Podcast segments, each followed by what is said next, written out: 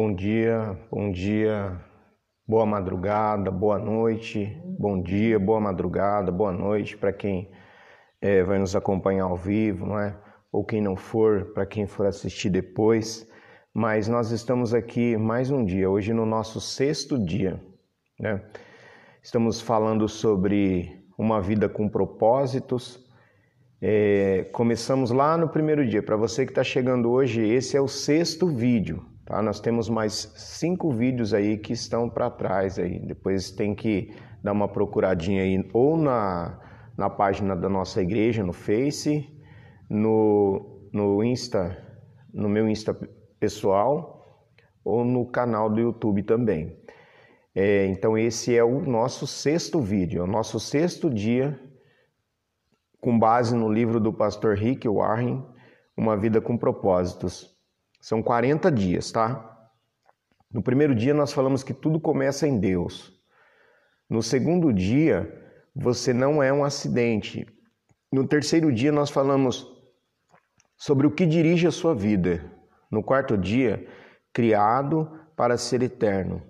No quinto dia, enxergando a vida do ponto de vista de Deus. E hoje a gente vai falar sobre o sexto dia, que a vida é uma atribuição temporária. Vamos orar em primeiro lugar? Nosso Deus, em nome de Jesus, nós agradecemos ao Senhor por todos aqueles e aquelas que estão fazendo esse propósito, meu Deus, juntamente comigo. Meu Deus, que estão fazendo ao vivo, aqueles que farão depois. Abençoa, meu Pai, guarda a vida de cada um, dos filhos e filhas do Senhor, nessa época em que nós estamos vivendo uma época cheia de complicações. Meu Deus, pessoas que estão isoladas nos hospitais, pessoas que estão isoladas nas suas casas. Meu Deus, ajuda, Senhor, familiares que estão perdendo, meu Deus, entes queridos. Sustenta a nossa cidade, a nossa nação. Sara essa terra, Pai, em nome de Jesus, amém. Bom, talvez você ache por que, que eu estou fazendo essa, essa oração, falando essas coisas, né? Um dia, talvez você vai pegar esse vídeo e vai é, isso vai ser apenas uma história, né? Uma história que passou, apenas não no sentido de minimizar, mas no sentido de que é, ela, ela se foi e que Deus curou a nossa nação, curou a nossa terra dessa pandemia que nós estamos vivendo. No nosso sexto dia, que é hoje, a gente vai falar que a vida é uma atribuição temporária. O Salmos 39, o verso 4, diz assim: Senhor, lembra-me de que é breve o meu tempo na terra. Lembra-me que os meus dias estão enumerados e a minha vida está indo embora. O Salmo 119, o verso 19, diz que estou aqui na terra só por um pouco de tempo. Eu estou na terra só por um pouco de tempo. A vida na terra é uma atribuição temporária. A Bíblia é cheia de metáforas que ensinam a respeito da natureza breve e transitória vida, da vida na Terra. A vida é descrita, é descrita como uma neblina, um corredor rápido, um sopro, como uma fumaça. A Bíblia nos diz que nossos dias sobre a terra são transitórios como uma sombra. Para usar sua vida da melhor forma possível, você não deve nunca esquecer duas verdades. Para usar a sua vida da forma mais correta e melhor possível, nós não podemos esquecer de duas metáforas, ou de duas verdades, desculpa. Primeiro, em comparação com a eternidade, a vida é extremamente breve. Então, se a gente for comparar nossa vida com a eternidade, né, com aquilo que nós passaremos do outro lado, ela é muito breve. Segunda verdade, a Terra é apenas uma residência temporária. Você não ficará aqui por muito tempo. Então, não fique muito apegado. Então, são duas considerações que nós precisamos fazer nesse dia. A vida comparada com a eternidade, ela, ela é breve e você não ficará aqui por muito tempo. Peça a Deus que o ajude a ver a vida na terra como ele a vê. Davi um rei de Israel, um homem é, considerado um homem segundo o coração de Deus, escreveu assim: Eu pedi a Deus, Senhor, mostra-me o pouco tempo que me resta aqui na terra. Mostra-me como a vida é curta e como eu sou frágil. A palavra de Deus ensina-me a contar os meus dias para que eu alcance um coração sábio. A Bíblia compara por várias vezes a vida na terra a uma habitação temporária ou um país, como se a gente vivesse num país estrangeiro.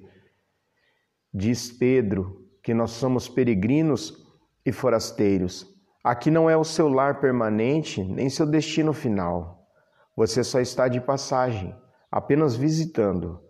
A Bíblia usa termos como forasteiro, peregrino, como estrangeiro estranho, visitante e viajante para descrever nossa breve estadia na terra. Davi disse: Viverei poucos anos aqui na terra.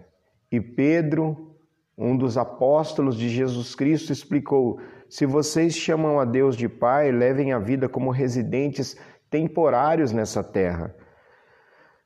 Muitas pessoas se mudaram de outras partes do mundo para trabalhar na Califórnia, onde eu moro, onde o pastor Rick Warren mora. Ele falou que muitas pessoas mudaram é, para a Califórnia, onde é, ele mora. Essas pessoas mudaram para lá para trabalhar, mas elas ainda são cidadãs de seu país de origem.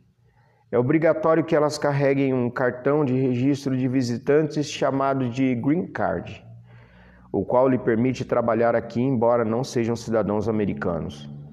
Os cristãos deveriam carregar green cards espirituais para nos lembrarmos de que a nossa cidadania é no céu. Deus diz que seus filhos devem pensar a respeito da vida de modo diferente dos que não são crentes. Tudo o que eles pensam é sobre esta vida aqui na terra. Os verdadeiros crentes compreendem que há muito mais para viver do que os poucos anos que passamos nesse planeta. A nossa identidade, queridos e queridas, a nossa identidade ela está na eternidade e a nossa pátria é o céu. Vou repetir. A nossa identidade está na eternidade e a nossa pátria é o céu. Quando você captar essa verdade, parará de se preocupar em ter de tudo sobre a terra Deus é bastante categórico sobre o perigo de viver pelo aqui e agora, adotando valores, prioridades e estilos de vida desse mundo que nós vivemos. Quando flertamos com as tentações deste mundo, Deus chama isso de adultério espiritual. A Bíblia diz: vocês estão traindo a Deus. Se tudo o que vocês querem é viver do seu próprio jeito, flertando com o mundo sempre que possível, vocês vão aca acabar se tornando inimigos de Deus e, e agindo do jeito dele, desse mundo. Imagine que você tenha sido convidado por seu país para atuar como embaixador em uma nação inimiga. Você provavelmente teria que de aprender outra língua e adaptar-se a alguns costumes e diferenças culturais a fim de ser cortês e cumprir sua missão. Na função de embaixador, você não teria como se isolar do inimigo. Visando a cumprir sua missão, você teria de ter contato e se relacionar com o inimigo. Preste atenção. Mas suponhamos que você se sentisse tão à vontade nesse país que se apaixonasse por ele, preferindo ele à sua terra natal. Seu, compro seu comprometimento e lealdade seriam alterados, certo? Porque você passaria a ser amigo do inimigo. Sua atuação como embaixador ficaria comprometida. Em vez de representar sua terra natal, você começaria a agir como inimigo. Portanto, agora você não seria mais um embaixador do seu país de origem, mas você seria um amigo do inimigo e, portanto, um traidor do seu país de origem, correto? A Bíblia diz que nós já somos embaixadores e nós somos embaixadores de Cristo. Lamentavelmente, muitos cristãos têm traído seu rei e seu reino. eles têm estupidamente chegado à conclusão de que, por viverem na terra, pensam que aqui é o seu lar. Só que cristão, cristãos, aqui não é o seu lar. A Bíblia é clara. Amigos, este mundo não é o seu lar. Então não fiquem à vontade. Não satisfaçam o ego em prejuízo da alma. Deus não quer que fiquemos apegados ao que está à nossa volta porque é uma situação temporária. Já fomos avisados de que os que têm um contato frequente com as coisas deste mundo devem usá-las corretamente sem criar apego, pois este mundo e tudo o que nele possui passa, mas a vontade de Deus, ela permanece para sempre. Em comparação com outros séculos, a vida nunca foi tão fácil para grande parte do mundo ocidental. Somos frequentemente entretidos, divertidos e servidos com todas as fascinantes atrações, mídia cativante, agradáveis experiências disponíveis hoje em dia. É fácil esquecer que a vida não consiste em perseguir a felicidade. É somente ao lembrarmos que a vida é um teste, uma incumbência de confiança e uma atribuição temporária que os encantos dessas coisas perderão o domínio sobre nossa vida. Estamos nos preparando para algo maior e melhor. As coisas que vemos agora estão aqui hoje e amanhã se foram, mas as coisas que não podemos ver agora vão durar para sempre. Vocês já repararam que tudo quer prender a nossa atenção no aqui e agora? Percebam as séries de TV. Às vezes, há pessoas que passam o dia todo assistindo uma série de TV porque sempre há um suspense final para chamar a nossa atenção para a próxima edição ou para o próximo capítulo da série ou da novela ou do filme. Sempre a última cena é um suspense para que te prenda no sofá ou na cama, para que a próxima edição, o próximo capítulo seja esperado com expectativa. Sempre assim. O fato da Terra não ser o nosso lar definitivo explica por que você, ou por que, como seguidores de Jesus, eu e você, experimentamos dificuldades, aflições, rejeições nesse mundo. Isso também explica porque algumas promessas de Deus parecem não ter sido cumpridas, algumas orações parecem não, não respondidas e algumas situações parecem injustas porque este não é o ponto final da história. Para impedir que fiquemos muito à vontade, apegados à terra, Deus nos permite sentir uma substancial quantidade de descontentamentos e desgostos nessa vida. Anseios que jamais serão satisfeitos deste lado da eternidade. Nós não somos completamente felizes porque não é para sermos. Não é. A terra não é o nosso lar definitivo, nós fomos criados para algo muito melhor. Não tem como você ser e eu sermos completamente felizes no aqui e agora.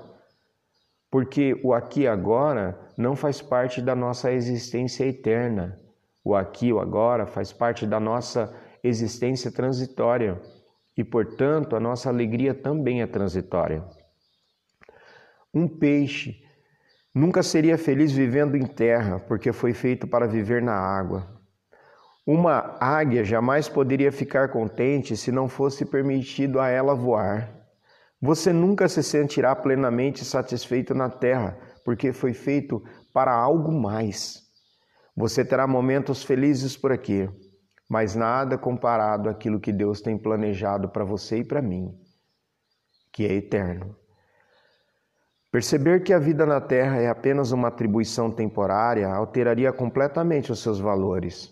Valores eternos e não temporários se tornariam fatores determinantes em suas decisões. O escritor C.S. Lewis comentou: Tudo o que tudo o que não é eterno é eternamente inútil. Vamos lá. Tudo o que não é eterno é eternamente inútil.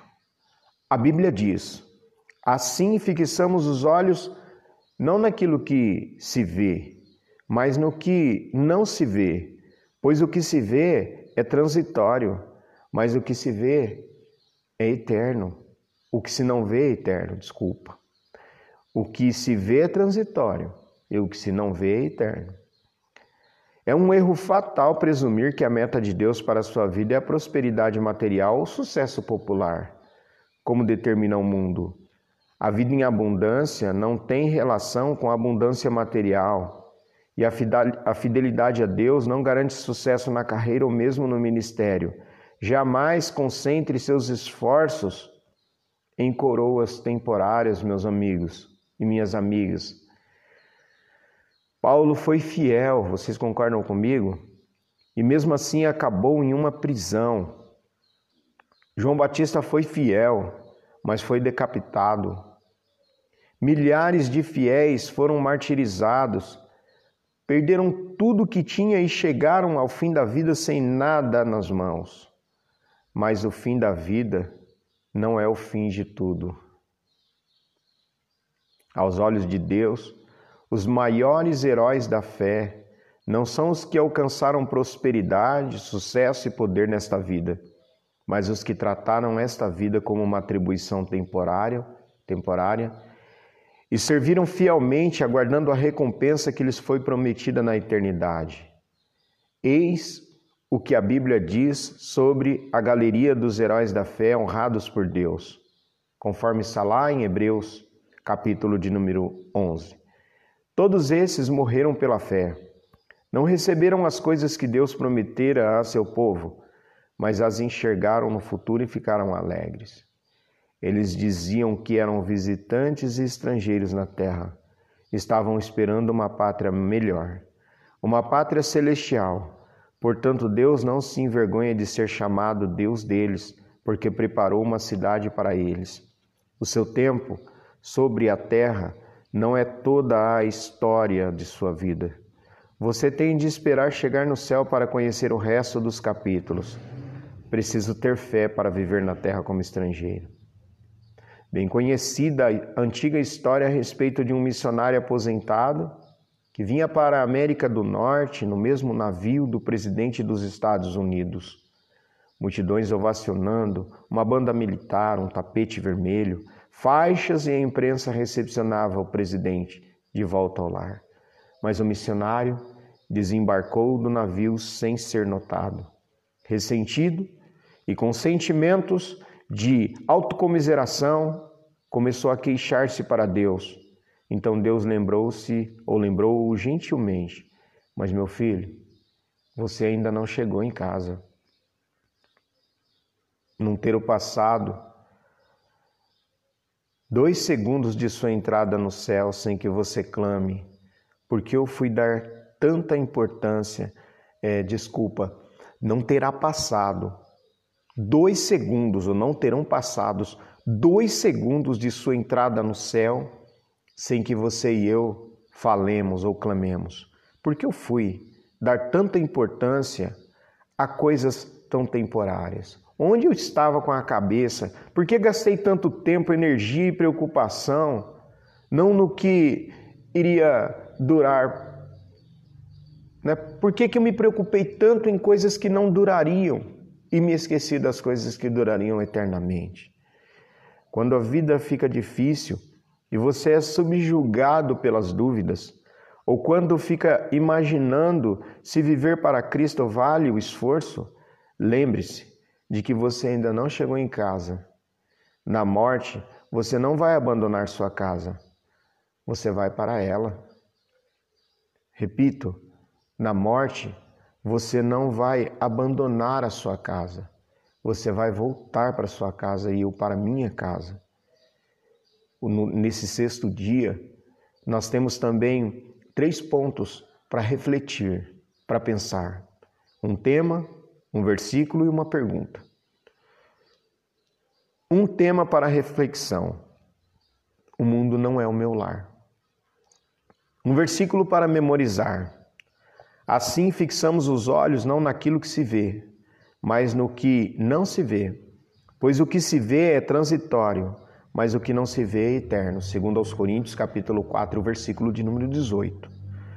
Uma pergunta para meditar: como o fato de a vida ser uma atribuição temporária deve mudar a forma de eu viver neste exato momento? Bom, esse foi o nosso sexto dia. Amanhã estaremos fazendo o sétimo dia do propósito e o tema de amanhã é a razão de tudo. Romanos 11, 36 diz: Todas as coisas vêm única e exclusivamente de Deus. Tudo vive por seu poder e tudo é para sua glória. A Ele seja a glória para todo sempre. Amém. Provérbios 16 e 4 diz: O Senhor criou todas as coisas para os seus próprios propósitos. Então, amanhã, no nosso sétimo encontro, se o Senhor assim permitir, é a razão de tudo. Qual é a razão de tudo? Tá bom? Vamos orar? Deus abençoe sua vida. Pai, em nome de Jesus, muito obrigado por cumprirmos este sexto dia do propósito. Que a gente fique firme até o fim, até os 40 dias, e que sejamos transformados de dia, dia por dia, Senhor. Abençoa a vida dos meus irmãos e irmãs que estão vendo e aqueles que verão, Pai, e farão esse propósito. Muito obrigado, em nome de Jesus, amém. Deus abençoe a sua vida.